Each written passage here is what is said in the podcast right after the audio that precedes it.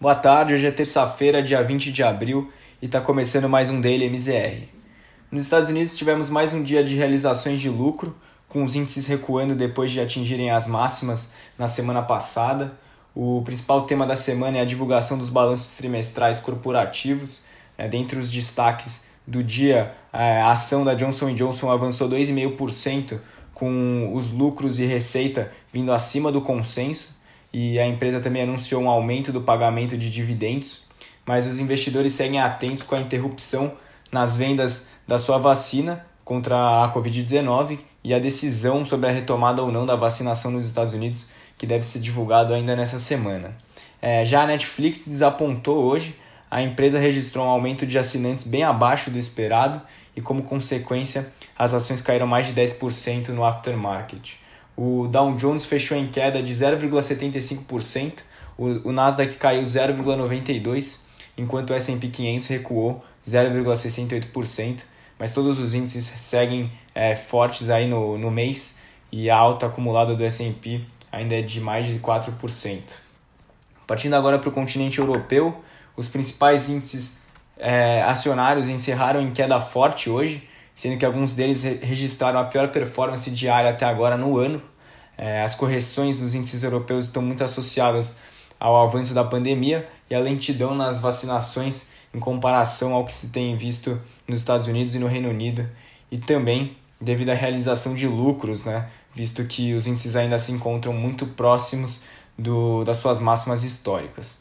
Por outro lado, é, os indicadores macroeconômicos seguem em tendência de crescimento.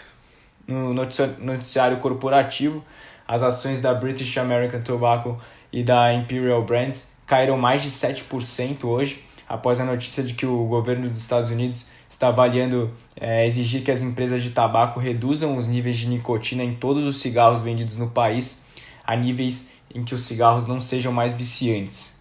Nos balanços trimestrais, o destaque negativo foi a Danone, que recuou 1,8% na Bolsa de Paris após um resultado pessimista com as vendas é, ainda sendo afetadas pela pandemia. O estoque 600 encerrou o pregão em queda de 1,9%, em sua pior sessão desde o dia 21 de dezembro. Em Frankfurt, o DAX caiu 1,55%, e em Londres, o FTSE teve queda de 2%. Falando agora do cenário local, tivemos um dia mais negativo, tanto em função das correções globais como do nosso panorama fiscal, que segue desanimador. É, a novela do orçamento para 2021 parece estar chegando a um desfecho, mas hoje saíram alguns ajustes que devem manter 100 bilhões de reais em recursos fora do teto. O mercado encarou a situação hoje com bastante pessimismo e vimos isso se refletir na curva de juros e na bolsa. Do lado corporativo, os agentes seguem atentos aos movimentos de consolidação no setor das varejistas de moda. A Ering, que teve alta expressiva na semana passada, diante de uma possível proposta de aquisição da Arezo, é, hoje encerrou em alta de 1,43%, mas a decisão ainda segue é, em aberto.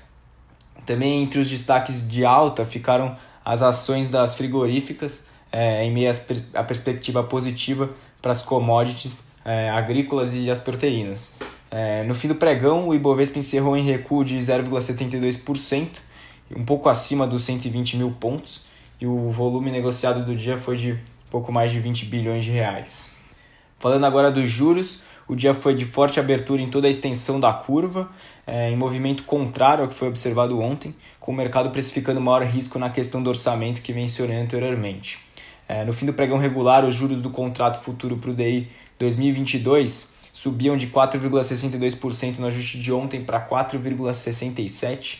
O DI 23 subia de 6,25% para 6,36% e na parte longa o DI 27 disparou de 8,49 registrado ontem para 8,66, cedendo todo o avanço que havia sido registrado na segunda-feira.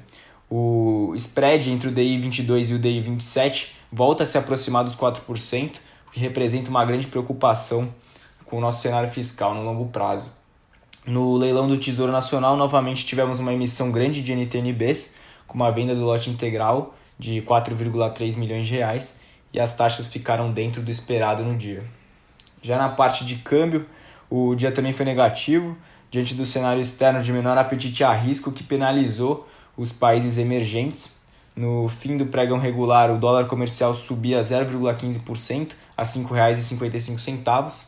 No mesmo horário, é, o dólar avançava 0,65 contra o peso mexicano, 0,46 é, contra o rublo russo e 0,67 na comparação com o rand sul-africano. Essas foram as notícias de hoje e desejo a todos um bom feriado.